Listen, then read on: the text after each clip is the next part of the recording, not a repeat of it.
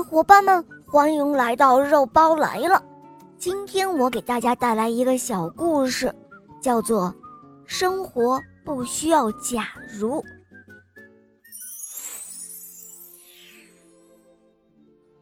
亚瑟·戈登是一位颇受欢迎的美国作家。有一天，他去拜访一位老朋友，是精神病专家布兰顿博士。他们约好在饭店共进午餐。亚瑟先到了一步，在独自等待着间隙里，他开始不自觉地回忆往事。当布兰顿博士到达的时候，只见亚瑟正眉头紧锁、面色凝重地坐在那儿发呆。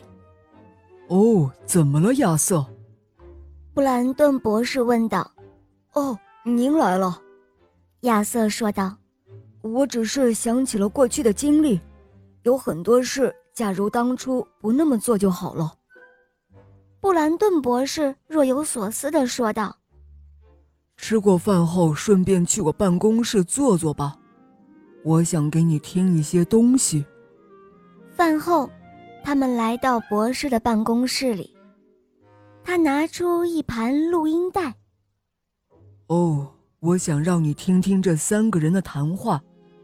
他们患有各种不相同的精神疾病，仔细听。就这样，一个小时过去了，磁带放完了。博士问他：“哦，亚瑟，告诉我，这三个人的谈话有什么共同点？”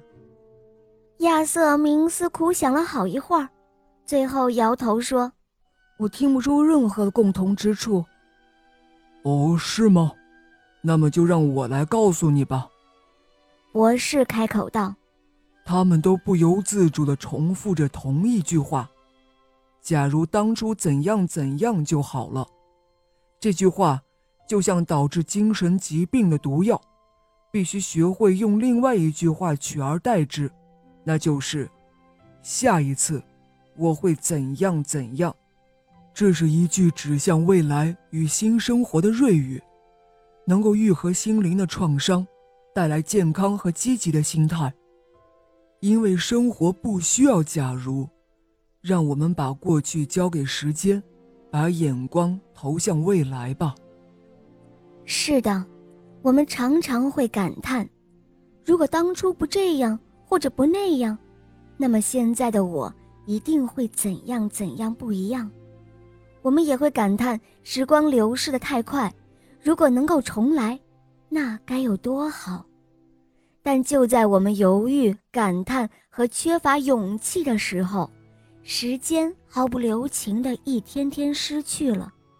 生活不需要假如，让我们把过去交给时间，把眼光投向未来吧。好了，亲爱的小伙伴们，希望今天的故事能够给你们带来启发哟。小伙伴们，更多精彩的故事可以在喜马拉雅搜索“小肉包童话”，就可以看到肉包更多好听的故事和专辑啦。